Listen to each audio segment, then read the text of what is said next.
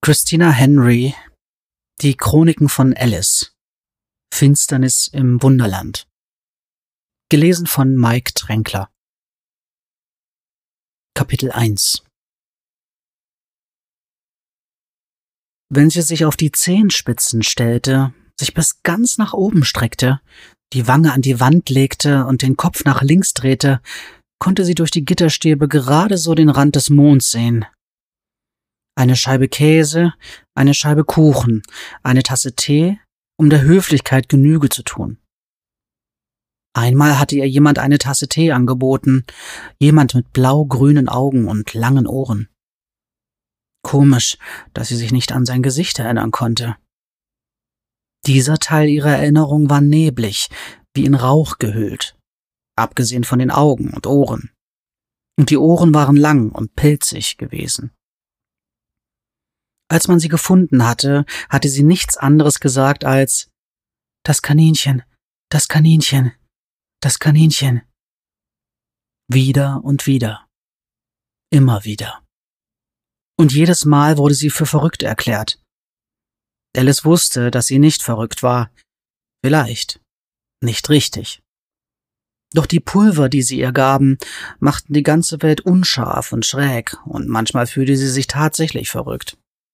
Alles war genau so passiert, wie sie es erzählt hatte, als sie wieder mehr sagen konnte als nur das Kaninchen. Dor und sie waren zu Dors Geburtstag in die alte Stadt gegangen. Sechzehnter Geburtstag. Sechzehn Kerzen auf deinem Kuchen. Eine Scheibe Kuchen und eine Tasse Tee für dich, meine Liebe. Sie waren beide hineingegangen, doch nur Alice war wieder herausgekommen. Zwei Wochen später war sie blutüberströmt wieder aufgetaucht und hatte von Tee und einem Kaninchen gefaselt und ein Kleid getragen, das nicht ihres war. Rot lief es an den Innenseiten ihrer Beine entlang, und blau waren die Flecken an ihren Oberschenkeln, wo Finger sie gepackt hatten. Ihre Hand berührte unwillkürlich ihre linke Wange und befühlte die lange, wulstige Narbe, die vom Haaransatz am Wangenknochen entlang bis zu ihrer Oberlippe verlief. Ihr Gesicht war aufgerissen gewesen, als man sie gefunden hatte, und sie hatte nicht sagen können, wie das geschehen war oder warum. Es war eine ganze Weile aufgerissen geblieben. Das Blut, das aus der Wunde quoll, wurde schwarz und brackig, und die Haut an den Wundrändern riss ständig. Die Ärzte sagten ihren Eltern, sie hätten ihr Bestes gegeben, aber ihre frühere Schönheit würde sie nie zurückbekommen. Ihre Schwester sagte, sie sei selbst schuld. Hätte sie sich von der alten Stadt ferngehalten, wie es ihr immer gesagt worden sei, dann wäre nichts von dem je geschehen. Sie lebten nicht ohne Grund in der neuen Stadt, diesem Ring aus schönen, glänzenden Gebäuden, der die alte Stadt umgab. Die alte Stadt war nicht für Leute wie sie. Sie war für den Abschaum, für das, was man wegwarf. Alle Kinder wurden vor den Gefahren gewarnt, die ihnen drohten, wenn sie sich in die alte Stadt wagten. Alice gehörte dort nicht hin. Das Krankenhaus, in dem Alice die letzten zehn Jahre gelebt hatte, stand in der alten Stadt. Also hatte ihre Schwester Unrecht gehabt. Alice gehörte sehr wohl dorthin. Manchmal besuchten ihre Eltern sie, pflichtschuldig, Sie rümpften die Nase, als rieche sie irgendwie schlecht, sogar dann, wenn die Pfleger sie vorher nach draußen gezerrt und ihr ein Bad verpasst hatten. Sie hasste die Bäder. Sie waren eiskalt und bedeuteten raues Schrubben, und nie wurde ihr erlaubt, sich selbst zu waschen. Wenn sie sich wehrte oder schrie, bekam sie eins mit der Badebürste übergezogen oder wurde so festgekniffen, dass ein Abdruck zurückblieb, immer an einer Stelle, an der man es nicht sehen konnte, an der Unterseite ihrer Brust oder am weichen Teil ihres Bauchs, immer mit dem Versprechen, dass da wo das herkommt, noch mehr ist, wenn sie sich nicht benehme. In letzter Zeit kamen ihre Eltern nicht mehr so oft zu Besuch. Alice wusste nicht mehr genau, wann sie zum letzten Mal da gewesen waren, aber sie wusste, dass es schon lange her war. In ihrem Zimmer flossen die Tage ineinander, keine Bücher zu lesen, nichts zu tun. Hatcher sagte, sie sollte turnen, damit sie fit wäre, wenn sie herauskämen. Aber irgendwo tief in ihrem Herzen wusste Alice, dass sie nie wieder hier herauskommen würde. Sie war kaputt. Und die neue Stadt mochte Kaputtes nicht. Sie mochte das Neue und das Heile. Alice konnte sich kaum noch daran erinnern, wie sie neu und heil gewesen war. Dieses Mädchen von damals erschien ihr wie jemand anderes, den sie mal gekannt hatte, vor langer Zeit und weit, weit weg. Alice? Eine Stimme durch das Mauseloch. Vor vielen Jahren war eine Maus in die Wand eingedrungen und hatte sich durch die Dämmung zwischen ihrer und Hatchers Zelle geknabbert. Alice wusste nicht, was aus der Maus geworden war. Wahrscheinlich war sie in der Küche in einer Falle gefangen worden oder an der Flussseite herausgekommen und ertrunken. Aber die Maus hatte sie zu Hatcher geführt, einer rauen Stimme, die durch die Wand kam. Anfangs hatte sie wirklich gedacht, jetzt sei sie endgültig durchgedreht, dass sie Stimmen hörte.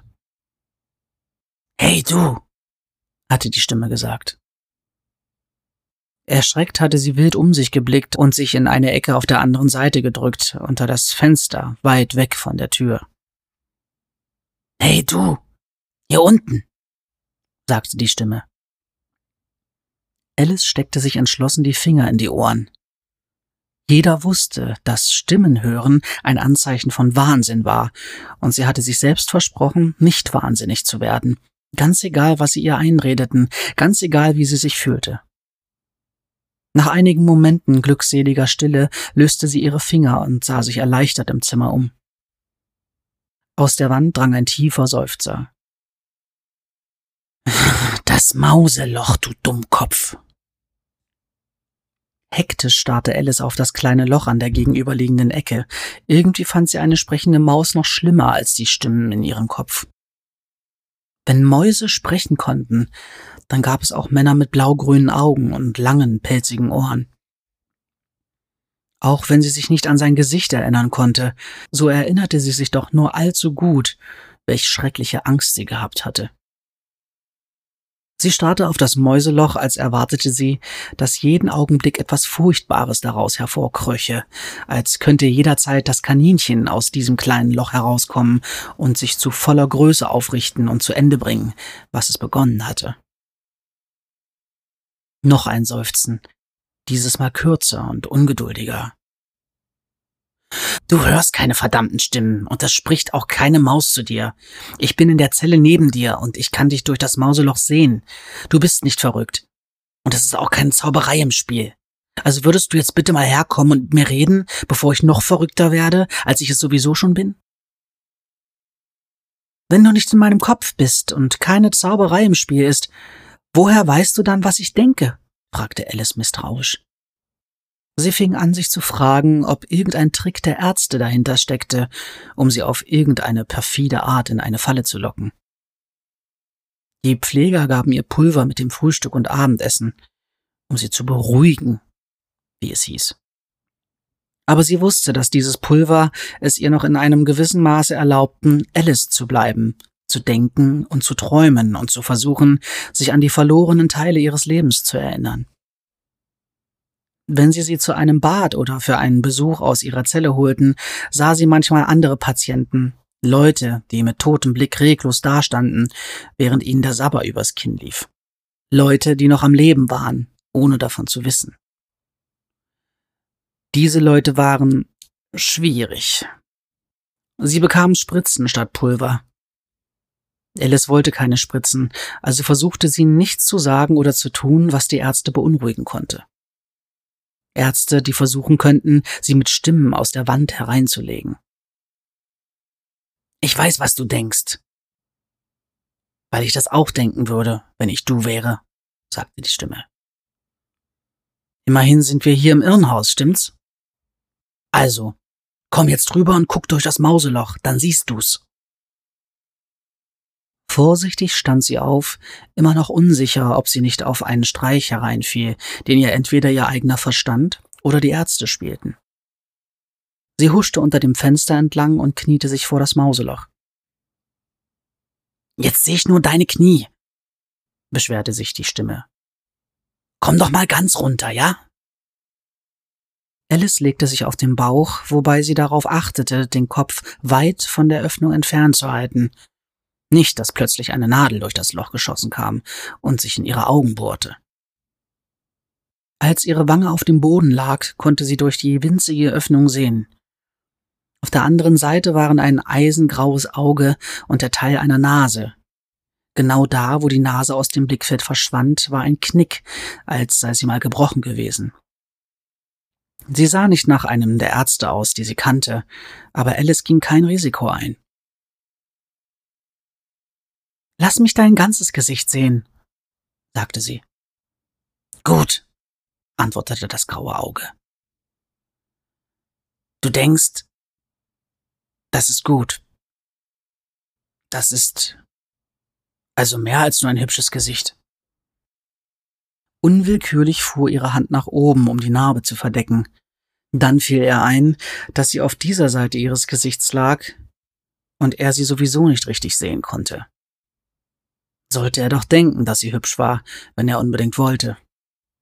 Wäre doch schön, zur Abwechslung mal wieder hübsch für jemanden zu sein, auch wenn ihr blondes Haar ganz verfilzt war und sie außer ihrem wollenen Kittel nichts zum Anziehen hatte. Sie hörte Wolle auf einer Matratze entlang streichen, als das graue Auge sich von dem Mäuseloch entfernte und zu zwei grauen Augen wurde, einer langen, früher mal gebrochenen Nase und einem buschigen schwarzen Bart mit grauen Flecken darin. So, besser? fragte die Stimme. Ich bin Hatcher. Und so hatten sie sich kennengelernt. Hatcher war zehn Jahre älter als Alice und bekam nie Besuch. Warum bist du hier? fragte sie eines Tages, lange nachdem sie Freunde geworden waren, oder zumindest Freunde, die sich nie wirklich sahen. Ich habe eine ganze Menge Leute mit einer Axt umgebracht, sagte er. Wie hast du denn vorher geheißen? fragte Alice. Überraschenderweise verstörte es sie überhaupt nicht zu erfahren, dass ihr neuer Freund ein Axtmörder war.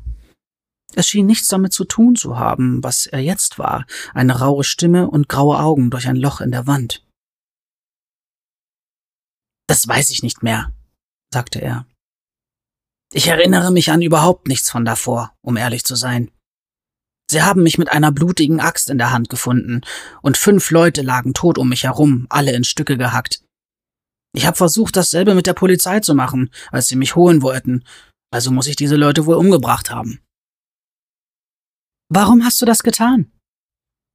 Weiß ich nicht mehr, sagte er, und seine Stimme veränderte sich ein wenig, wurde härter.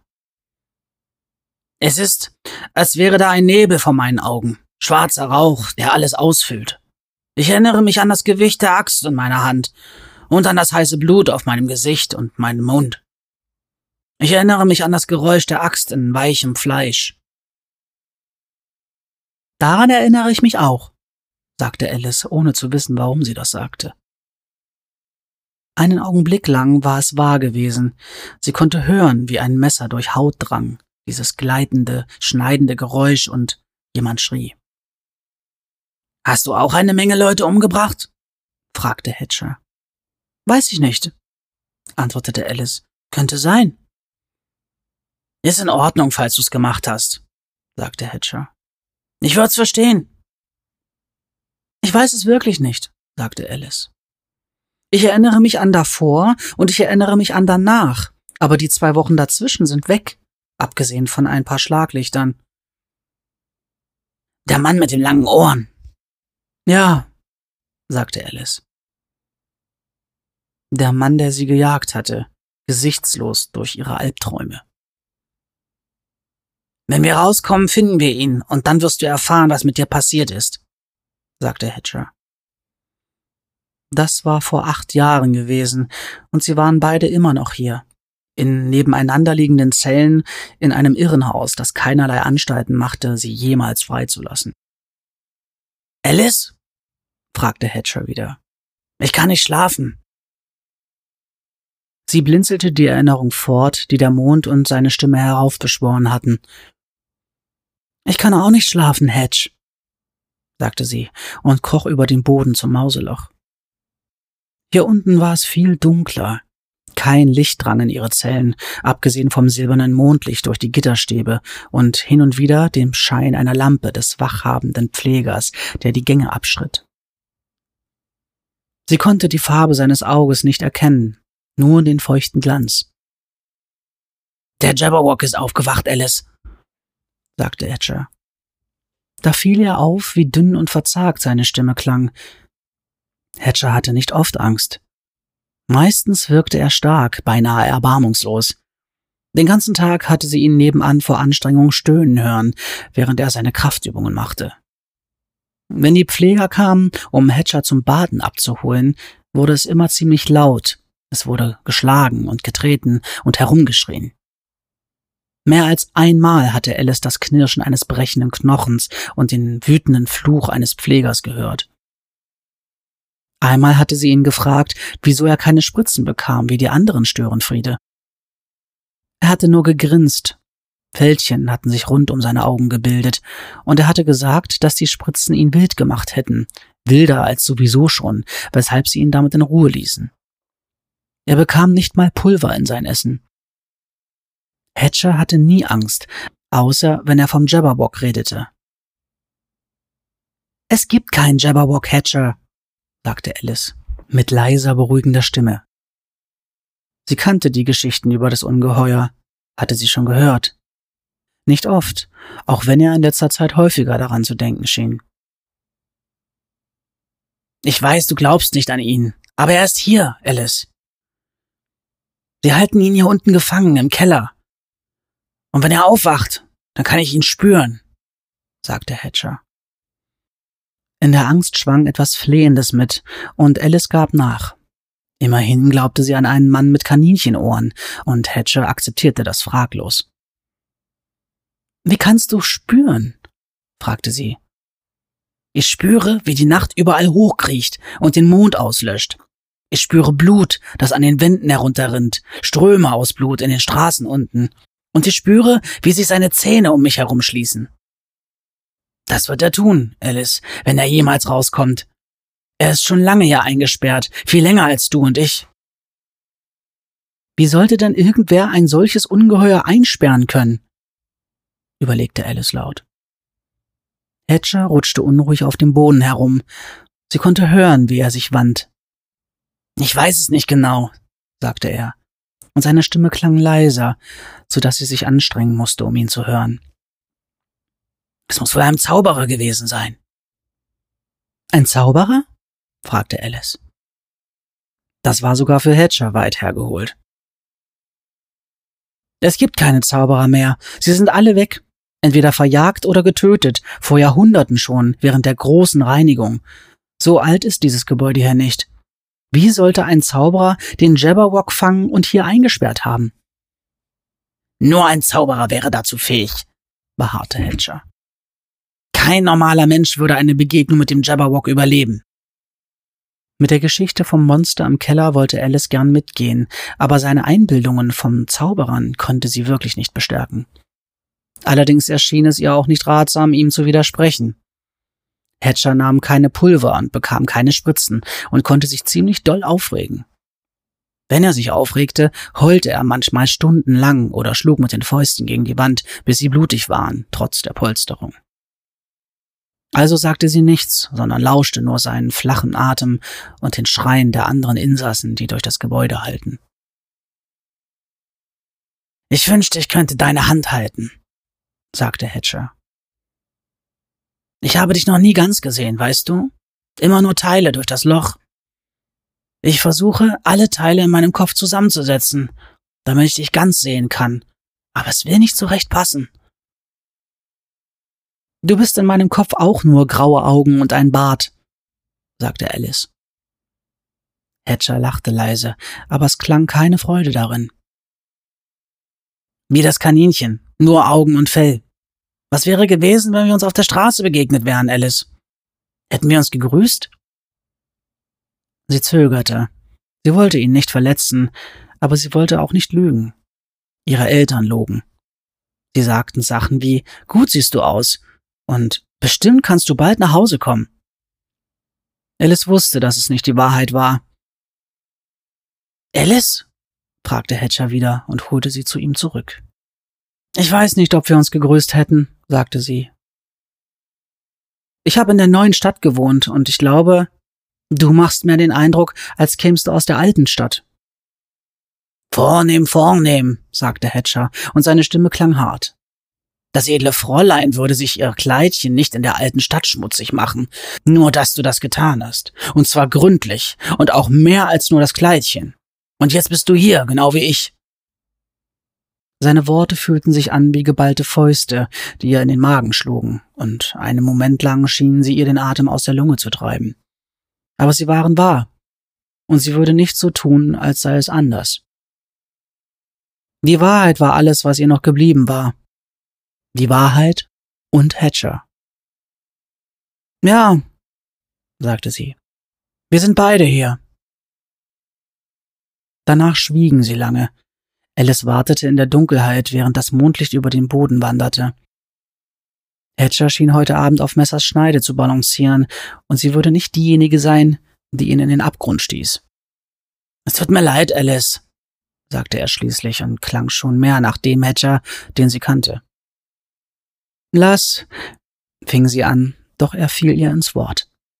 Nein, ich sollte so etwas nicht sagen. Du bist mein einziger Lichtblick, Alice. Ohne dich hätte ich mich längst dem allen hier ergeben. Aber der Jabberwock ist wach und lässt mich an Dinge denken, an die ich nicht denken sollte.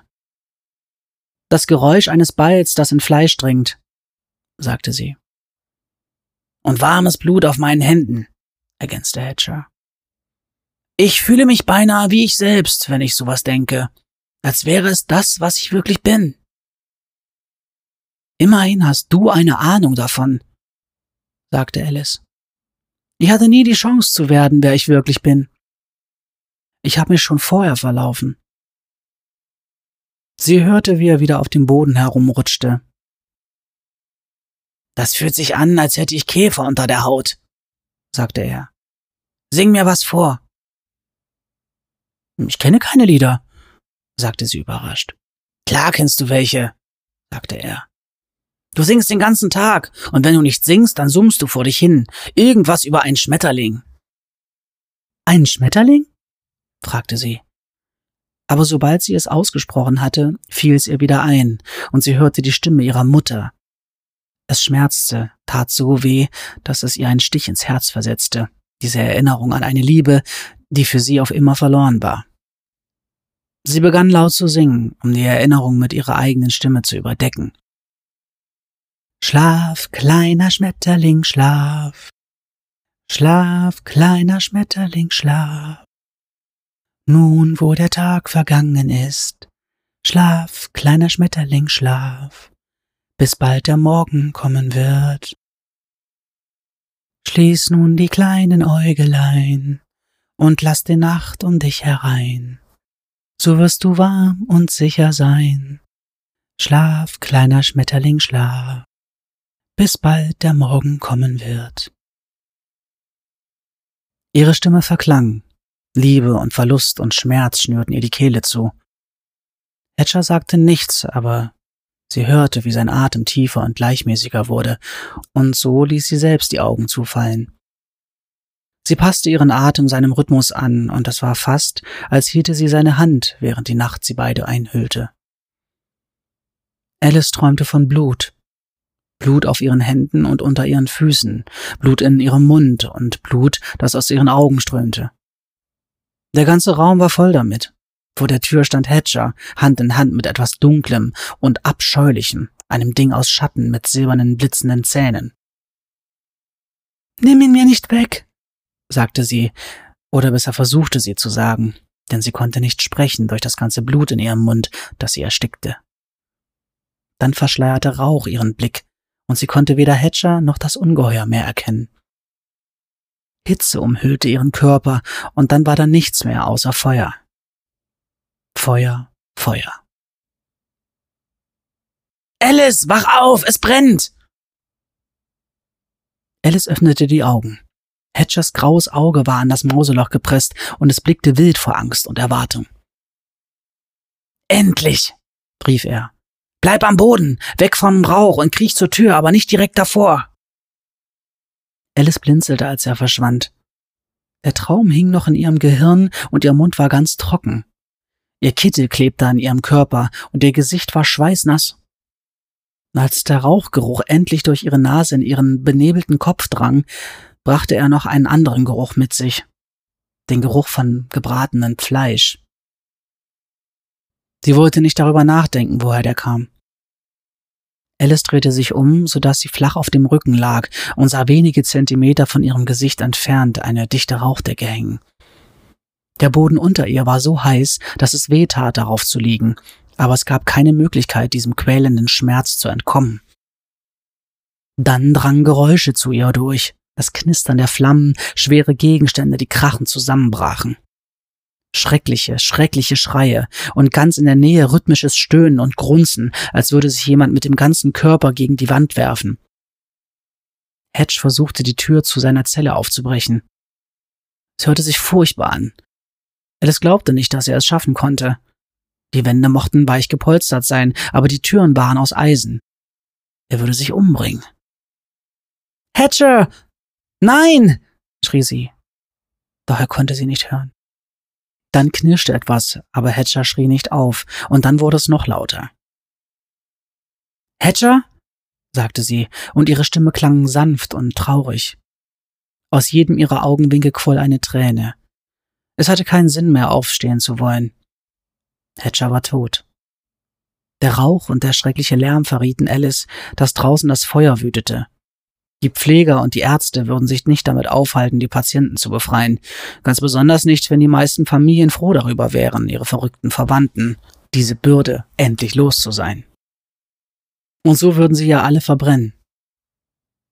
Alice merkte, dass es sie nicht so berührte, wie es sollte. Vielleicht war es das Pulver am Abendessen oder der Rauch, der allmählich ihre Lunge füllte. Sie fühlte sich sehr ruhig. Sie würde einfach hier liegen bleiben und auf das Feuer warten. Ihre Augen schlossen sich wieder, und dann trieb sie davon, und dann trieb sie davon, weit weg zu einem Ort, an dem sie in Wirklichkeit noch nie gewesen war, einem silbernen See in einem grünen Tal mit Waldblumenwiesen an den Ufern. Doch roch es nicht nach Medizin oder der brennenden Seife. Da waren kein Rauch und kein Schmerz, kein Kummer und kein Blut. Es war die Zuflucht, die sie immer aufsuchte, der Ort, an dem sie sich versteckte, wenn die Ärzte ihr Fragen stellten, die sie nicht beantworten wollte, oder ihre Eltern vor Enttäuschung seufzten. Etwas packte sie an den Schultern und sie riss entsetzt die Augen auf. Es war Jahre her, seit jemand sie berührt hatte, außer um sie ins Bad zu zerren. Hedges Gesicht war dicht über ihrem. Verzerrt vor Zorn, Blut rann aus einer Schnittwunde an seiner Schläfe. Ich hab dir gesagt, du sollst zur Tür gehen, du Dummkopf, sagte er und zerrte ihren Oberkörper hoch, um sie herumzudrehen und mit dem Bauch nach unten auf den Boden zu stoßen. Folge mir, sagte er und kroch zur Tür. Zur offenen Tür. Ohne nachzudenken kroch sie ihm hinterher, den Blick starr auf seine schmutzigen Fersen gerichtet. Sie wollte ihn fragen, wie er herausgekommen war, wieso er sich nicht den Kopf eingeschlagen hatte und tot war aber er bewegte sich mit überraschender Schnelligkeit in den Korridor hinaus, bevor er kurz wartete, damit sie zu ihm aufschließen konnte. Sie waren allein mit den verzweifelten Hämmern der anderen Patienten, die in ihren Zellen eingesperrt waren. Erst da fiel ihr auf, dass sein rechter Arm seltsam verdreht an seinem Körper baumelte und er nur den linken benutzte, um sich voranzuziehen. Hedge, was ist passiert? fragte sie. Schon von dieser kleinen Anstrengung atemlos. Er ist ausgekugelt, als ich den Türrahmen rausgebrochen habe, sagte er. Ich kümmere mich später darum. Jetzt müssen wir hier weg. Der Boden wird immer heißer und er ist bald draußen. Wer? fragte Alice. Er kroch wieder los. Der Jabberwock. Hedge, sagte sie und versuchte mit ihm mitzuhalten. Ihre Lunge und ihre Kehle brannten. Wir gehen in die falsche Richtung. Die Treppe ist hinter uns. Das Treppenhaus steht in Flammen, sagte Hedge. Wir müssen hier lang. Aber Hedge, sagte Alice und schüttelte den Kopf, um ihn klar zu bekommen. Der Rauch machte sie benommen. Wir sind im dritten Stockwerk. Wir gehen hinten zum Fluss raus. Komm einfach mit, Alice. Zum Fluss? fragte sie, und in ihrem Kopf meldete sich leise Besorgnis. Irgendetwas war mit dem Fluss, aber sie konnte sich nicht wirklich erinnern, was es war.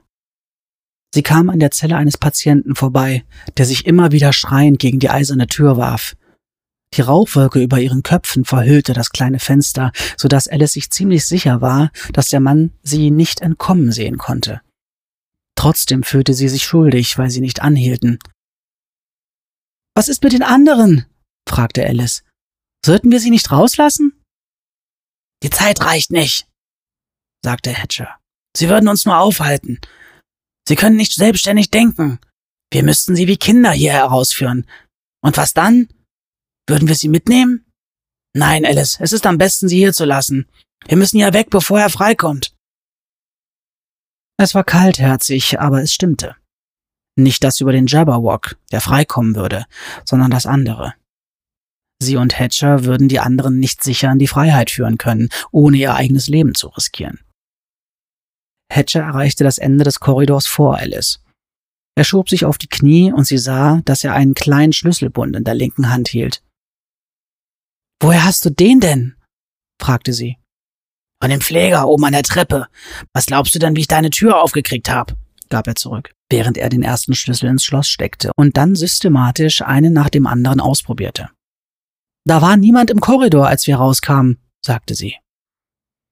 Ich habe ihm den Schlüssel abgenommen und ihn die Treppe heruntergeworfen.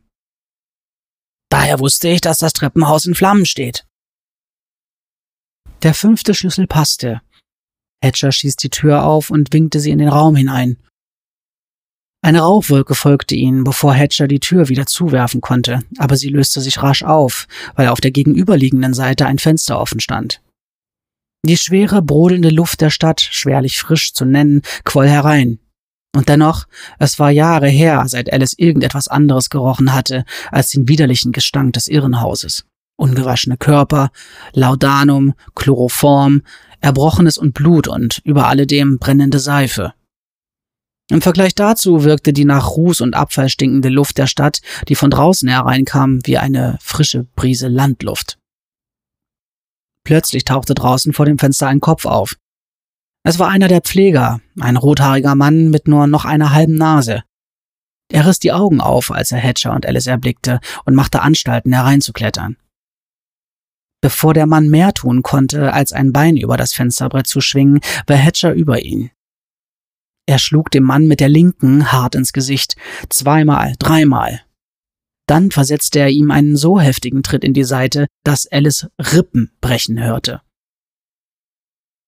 Und dann stieß er den inzwischen bewusstlosen Pfleger aus dem Fenster und blickte ihm nach, während er nach unten in den Fluss stürzte. Er nickte zufrieden, bevor er sich zu Alice umdrehte. Ich war es, der ihm die halbe Nase abgerissen hat. Er wollte verhindern, dass wir rauskommen, verstehst du?